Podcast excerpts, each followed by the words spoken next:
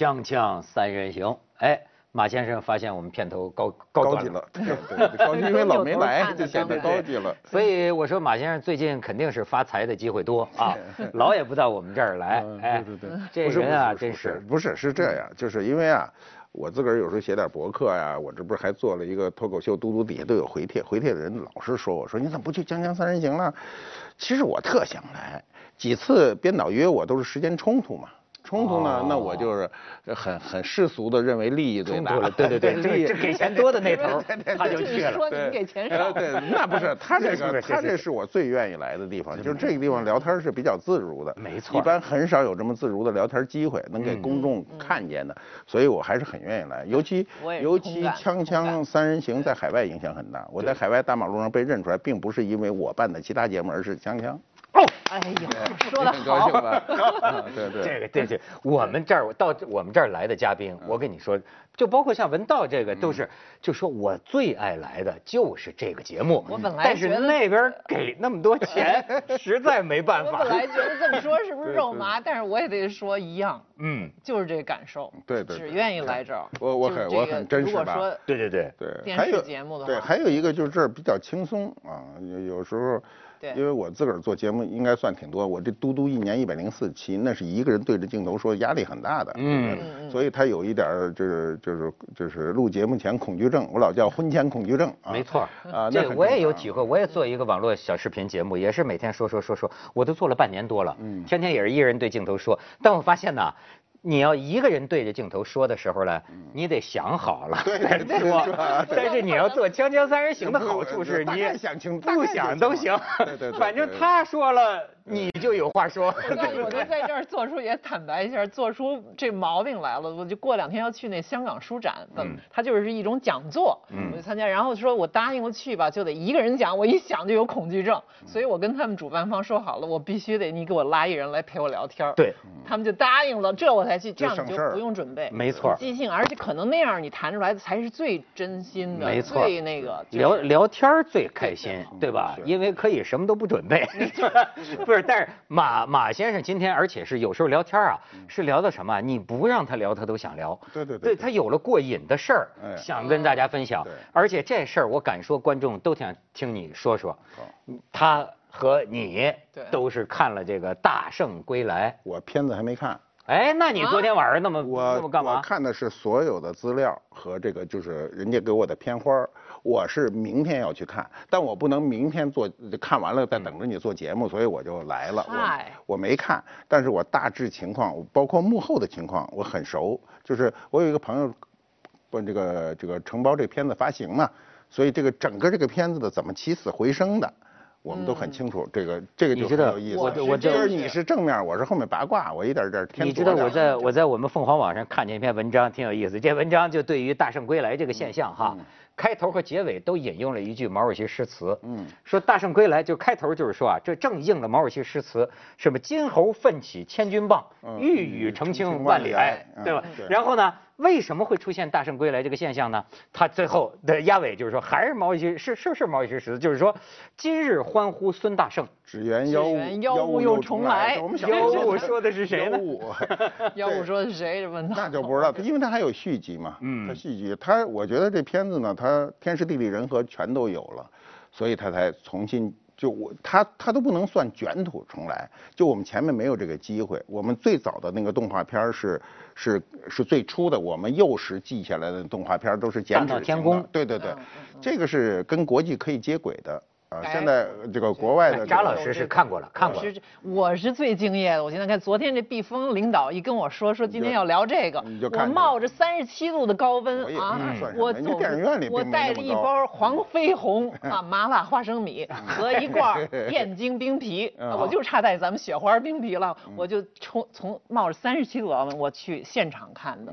怎么样？真是好。你看我我这么这么说吧评价，我评价就是说，这因因为我可能是没有看过很多这种国国产的动画，嗯所以我真的觉得很意外，说实话。但是我看过很多，比如说宫崎骏的，嗯这个日本式的动漫，宫崎骏的我几乎全都看过。然后美国的有很多动漫，你这种老式的好莱坞的也好，还是现在这种戏，我觉得国产的这里边啊，呃真的是最好的，最好的，可能是最好的吧？你不用可能就是最好的呃。它嗯杂糅了两种里边，比如说有有这种宫崎骏的这里《千与千寻》那两个人物，这明显的有一条白色的飞龙啊，嗯就是那个《千与千寻》里，还有一个就是那个主要的妖怪是一个黑的很抽象的那种那种脸，他加了一点那个就是中国咱们的古代的那种服装啊袍，这个是两个明显，然后其他的很多造型。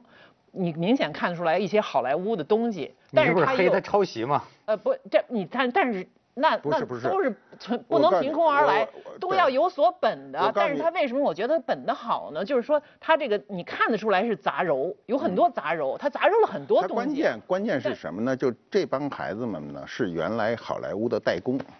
哦，难所以我怪。说，我你要知道后面的事儿，他不是凭空来的，原来就是给人家代工。它那么这个事儿从想到桥出来八年，都能看从出来想从想到做成八年，真正制作是四年。八年。对嗯，这四年到最后呢，他是差点死了。你说这个排片，如果不是很偶然的机会，这东西有可能就死在府中。他这个排片呢，第一天排片非常低嘛，他今他是在电影史上的一个非常成功的一个逆袭。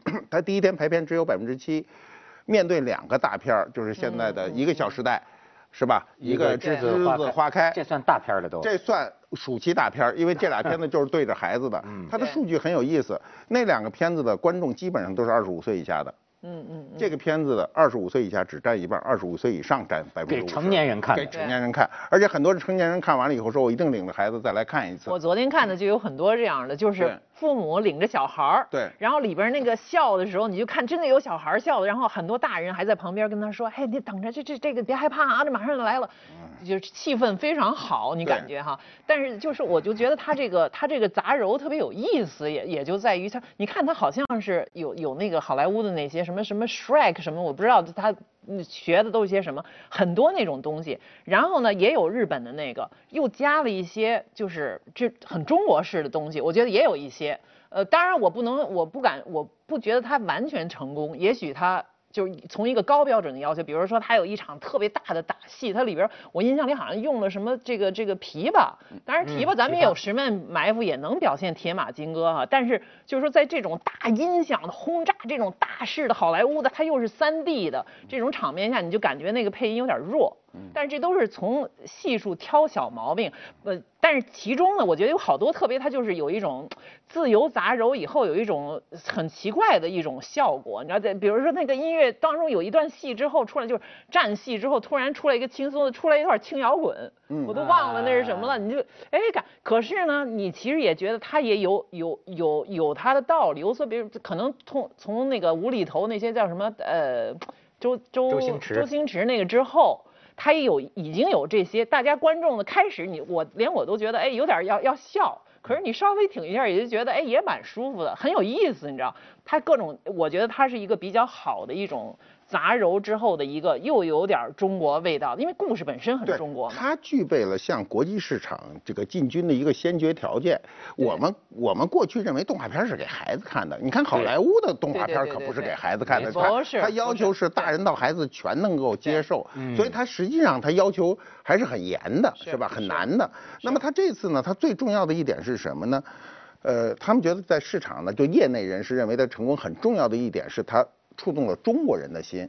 嗯就是好莱坞的大片儿，不管他是拍这个《功夫熊猫》还是《花木兰》，它都是美国人理解的中国。对。但这是中国人理解的中国，又是《西游记》，又是家喻户晓的，他取材非常巧妙。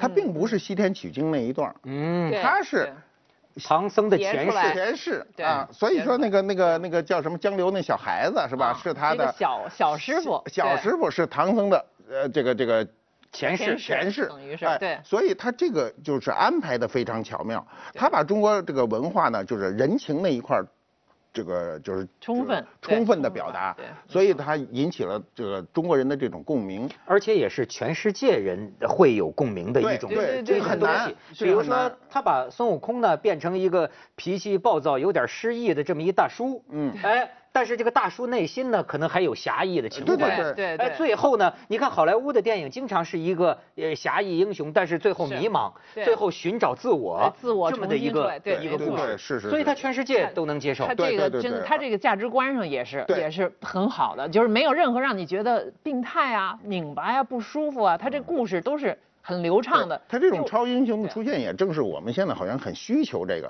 嗯这社会吧，你看电影吧，就是因为我被迫看一些电影，有的电影不是想去，是因为要做节目干什么去看，每次都拧巴的要死。要不然就是还有的就是，就我们不能在这儿批评别人的电影哈。你比如我我我那个节目是在那个优酷的电影频道播出，我就被迫。你比如我出国的时候最愿意看电影，为什么？去的时候路上看仨，回来路上看仨，我就挑这个电影看，比如挑经典的。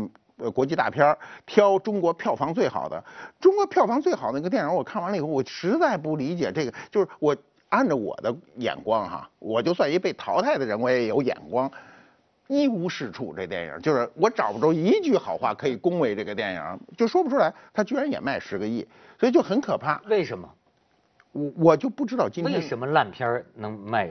就因为观众的构成，你看这次观众的构成就有一点，就《大圣归来》的这个构成呢，是有很多人多年已经不看电影了，被这种就就就现在这个暗藏涌动的这个这个这个营销，啊，所谓营销，其实他们根本没有营销，他们说根本就没钱，最后都差点死了嘛，哦没有钱，这个发行的人发现小时代了，好像对是吧？对，超过这个很奇怪，就是他呢一开始呢，他说这个就是他们去就专业的发行人看呢，就有一个人说，哎呦这个片子很好啊，呃大大部分大大发行公司根本都不接，说这个片子肯定不行，中国动画片这暑期正是那些片子上，去了就是死。然后他们就经过多方争取，一开始还搞了个众筹，你知道吗？弄了八十个人说，这我看那个报道说众筹了七百五十万块钱，要推这个发行费。你知道现在发行费很高，对不对？对。啊，现在发行费已经恶劣到占电影成本巨大的一块儿。我我觉得未来弄不好发行超过电影成本，就是他忽悠你是吧他忽悠你去，这个没有，没有一个典型的这个这个这个现象，就是你在哪儿都看不见广告。你看大片儿都是那个街头哪儿都是贴着，是吧对？结果他没有，没有呢，结果第一天排片很低，第二天马上就不一样，观众一个都不傻。嗯，他那个电影院也不傻，电影院到第三天就发现一个情况，就是排排片很低，但是呢，赢的赚的钱多，那电影院一点都不忠诚，哪个好卖就卖哪个，所以第四天就超过《小时代》。所以你看，嗯你这一段话里啊，就说了一个二律背反。嗯你的前边一个现象呢，说的是观众傻，嗯，后边一个现象说的是观众一点都不对傻。一点儿不傻。是问 题出在哪儿呢？问题出在哪儿呢？就是他不，他可能不是一波，或者他重叠的观众不是那么多，所以就嗯导致你比如说，我就想我明儿就去看，对吧？他已经看了，你像我们这样的人，你你很难把给给弄到电影院里去，对不对？现在都变自来水了。呃对 自来水哎，自来水厉害咱们接下广告，锵锵三人行广告之后见。什么叫自来水啊？就是因为这《大圣归来》出来这么一新词儿。新词儿。呃，老实说，这个电影，你像你看过的也说不能叫完美，对吧？对但是它为什么受到这样的这个拥护？甚至于很多人就怀疑水军是什么意思，你知道吧？嗯知道就是感觉有有些电影为了营销啊，他花钱买的水军。但是这部电影这些粉丝就都跟你们俩似的，哦就是说我看了我自己就乐意当他的水军，这叫自来水儿。现在。现在自来水军可能会成为一个词汇啊，就通过就这两天出来的这两天啊，因为呃过去的那个片子大部分都是那种营销手段，用雇来的人去说好话。他从豆瓣评分，豆瓣是一个特别残酷的啊，对我他评分8.8是最高的评分，剩下的全都对说《小时代》才三点几分。对对那么那么他这个评分系统呢非常科学，而且是他八万多人参与评分，这些人都是发自内心的。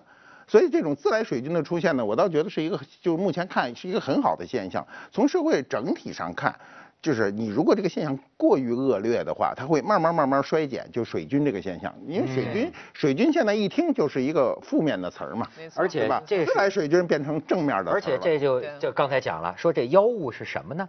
为什么说今日欢呼孙大圣，只缘妖物又重来呢？有人说呀，对于他的这个热捧啊，呃，里边可能还有一个因素，就是对于现在的这种电影营销，包括像《小时代》对这种，对人们的一种逆反，嗯一种逆反心理，就是说有点看恶了嗯这种营销宣传对吧说的特好，哎看看看的特差，对，是，我不是就是 对，说的特好，你一进去就被蒙了对，啊。我们就看了之一嘛，觉得这是一个系列产品，也不用看了。之四，我那天说了，我说这不是第四不就是灵魂不是尽头吗？就没灵魂。呃，对，行了我呃没灵魂是他们的一个追求，你不懂。那个他，我上次在这儿说过一个事儿，还惹过事儿，就是我说电影应该这样改革，你不是老骗我吗？对因为所有东西都能退货，三包啊什么都可以退货，啊不行我你这质量不行我退货。电影买了票不能退货，有人看十分钟就走了，气的不行是吧？那有一个办法，就我说咱们现在科技非常发达，全可以手机支付，以后电影全部是刷卡支付。你进去的时候，我老说这电影前十五分钟、后十五分钟是不能退的。但是中间我要出来，我可以退钱。比如这电影你卖我一百块钱是吧？我看一半，我一刷卡出来就就费了五十，那五十我拿回来了。但是那这样的话，这电影就有进步了。你瞎宣传也没用了，对对不对？但是我我我有一问题啊，就说。呃，你们觉得，比如说看了这个《小时代》啊，这是被骗，但是买买票进去看《小时代》的很多很多人，他没觉得被骗啊，呃不是一二三四一直看下来，他就是喜欢，呃是喜欢你能代表他们吗？我我我不能代表他们，嗯但我我反而认为《小时代》有《小时代》的好处。我认为《小时代》，我只看了三，我当时为了做节目，我看了三。我认为《小时代》那种灵魂枯竭的片子，是我们时代的一个经典。就将来 对呀 灵魂什么叫灵对呀，我说我说你们满社会都拎着 LV，叫灵魂尽头，不您甭管那个灵魂枯竭。啊，就是就是甭管怎么，就是你满街都拎着爱马仕、宠唱 LV 的时候，你非让他拎着个草筐上街是不现实的。你们今天大人做出的所有的示范，你包括时尚界的所有的东西都是朝这方面努力的。你非让那几个孩子都拎着草筐去，可能吗？不可能。所以他作为这个时代的一个经典，一个堕落的经典，它是有用的，不是哎，说一你这点用没有。不是姐，你你说人家家堕落，我跟你说不是，我说堕落是灵魂，没说这行为啊。我那天跟跟几个小姑娘聊天儿，我觉得啊我们就应该这个什么啊，为了明这这为了不要倒别人的覆辙，我们应该增进对年轻人的了解。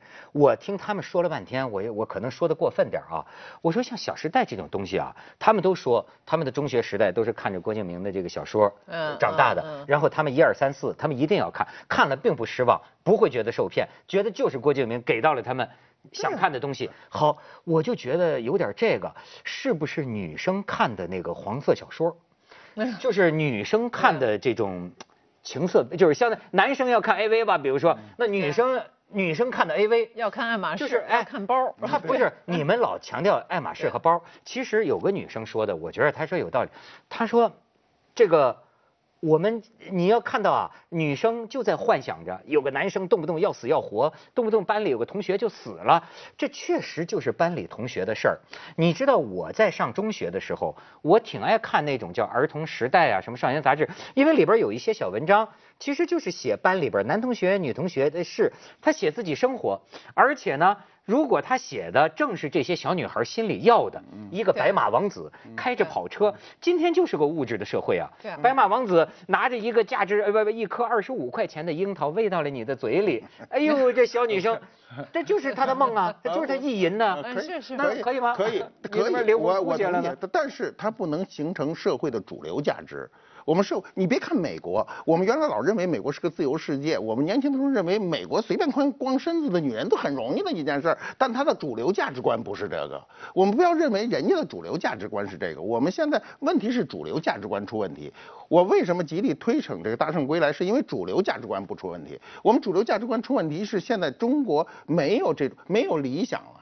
什么叫理想？就生活中没用的东西才叫理想，有理有用的都不叫理想。我理想买个 LV 叫这中国有一个很，其实有个很倒错的现象。按说理想是应该青年人特别有，嗯呃老年人或者中老年人，你已经历尽沧桑以后，你很现实了，对吧？对你就看破那些都是幻。中国正好到，你发现愤青也好，理想经济也好，全是中老年哎。对然后年轻人都实在的就计算器叭叭叭叭叭，讲你们什么呀？你们说什么呢？都是这样的。就那你说。多挣点钱，让自己日子过得好，有用点好的东西，没错这不叫理想吗？没错，哎，可以啊。我说了，人生第一个目标就是趋利。你趋利的能力是你表明你在这个社会生存的一个状态，对不对？嗯哎，你趋利没有问题，但前提是不能违反道德和法律，这是有前提的。你觉得他那个《小时代》里边人物都是这样违？反道德和法律了吗？没不，法律是肯定不能，那都不用探讨。嗯道德问题是界限不清的，每个人认为的道德水准是不一样的。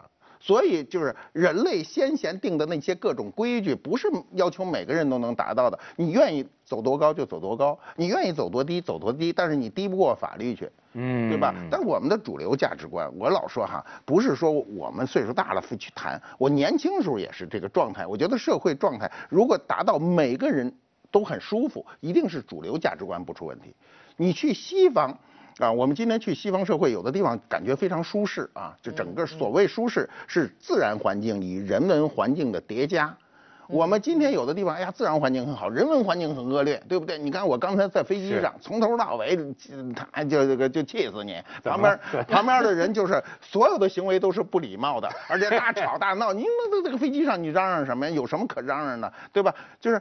嗯人文环境很恶劣，你说这种这种人文环境你能逃避吗？你逃避不了，所以社会一定要提倡一种积极正面的。具体到《小时代》里面，你觉得那些人物、那些小男生、小女生们，他们在什么？你能更具体的，比如举一个例子吗？就是说他们怎么违背了这种基本的啊啊道德的？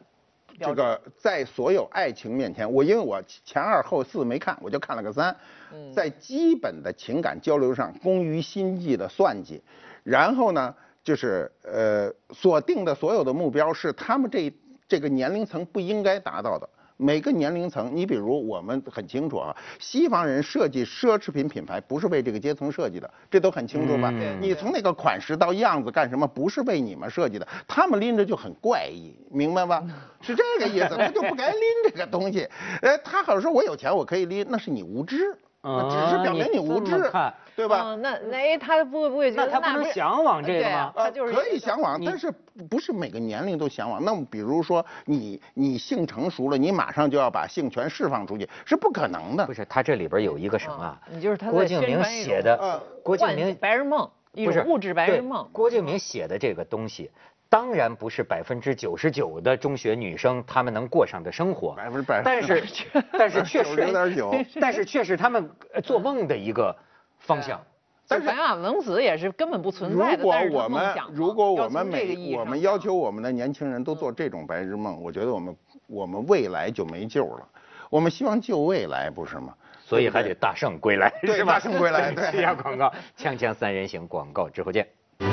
这个导演呢叫田小鹏，一点名都没有。哎，然后说为什么他们就说啊，说说国产动画过去说呃看不着良心之作，你瞧瞧这是良良心就这个对对就说呃酝酿了八年，嗯开头投资没了，嗯拿自己的钱嗯做的，嗯然后一直做到这么一个程度。咱们现在说是大圣归来啊，大圣归来，对，大圣归来是是，所以他这次能火也非常非常偶然。如果排片再低，他可能一下就被淹掉。淹掉以后，因为他一开始点点映过，他去试过，试过呢。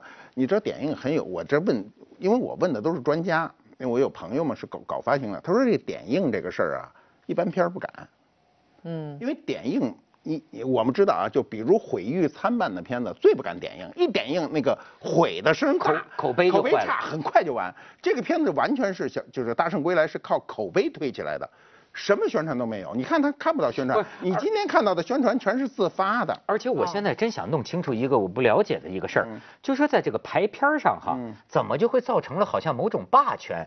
比方说第一天这个大圣的这个都都排片那么点儿，对7%然后这个栀子花开和这个小时代加起来占了百分之七八十的，对把市场这个瓜分。但是我就理解影院排这个片子，嗯，它不也是根据票房口碑排吗？没有，他一开始不知道吗？一开始是先占领啊。你占领什么叫排片呢？就是你这个，你可能排片占的片那个场次很多，但进去没那么多人。电影院很势利，电影院肯定第二天就可能给你改了。那他肯定就，咱现在明显的转向嘛。你看着这个这个这个《大圣归来》的排片迅速就迅速上升但他最开始好卖吗？他最开始排是根据他以这个制片、呃导演什么演员的，一开始也是商业利益占的，对对，一个是以前的指数，另外一个多付钱嘛。你要有本事，你说多付钱那当然，我要今天说我弄一片子没人看，我把全国的满场全包了，我把钱全给你，我给你一百个亿，我把中国的今年的三分之一都给你，我给给你一百个亿呢，你把全包了，没人看也没关系。所以李嘉诚足能把电影业毁了。对对对，对不？对所以他这个呢，你看着他到这个周末的时候，这个片子一定就是就以压倒式的这个这个票房我。还想问一下，你怎么知道这就这个叫什么田小鹏，还这整个这个核心团队，他们大约是什么年龄层的呢？我不是很就就都是这个，哎，对对对，我想起来，这还有一个秘密秘闻 想一个秘闻嗯。你知道为什么我们的这个这个片子，就你看不输大片了吧？对，我儿子跟我说，说我看那几个片花，我以为是好莱坞的片子呢，就说他肯定是有好的地方。这帮人全是在美国学的，就咱这孩子全是在美国学的，哦明白了吧？你今天跑到美国学动画去，你注意看，一半儿超一半儿以上全是亚洲人。然后呢，你再注意看里头，韩国人多，中国人多。你看日本人倒去的少，日本人他妈自个儿有另一路的，宫崎骏还另一路对对对，所以我们今天啊，我都觉得我们丢人。我们全国各地一动动漫城，做一巨大的动漫城。对对对你到宫崎骏那儿一看，一小楼都得走道都侧身，一共没二百米，那世界顶级的片子拍出来。您弄那么大一大动漫城，去的全是没用的啊！你说那个一个好片子拍不出来啊？咱也不能说一个好片子不出来，这不是拍出一个了吗？以前也有点好片，但是差距太大了。对这一次缩短了这个差距。接着为您播出健康新概念一百年的差距缩到十年。哇，这个评价就感觉中国很快追上好莱坞了。追是追，不那再另说。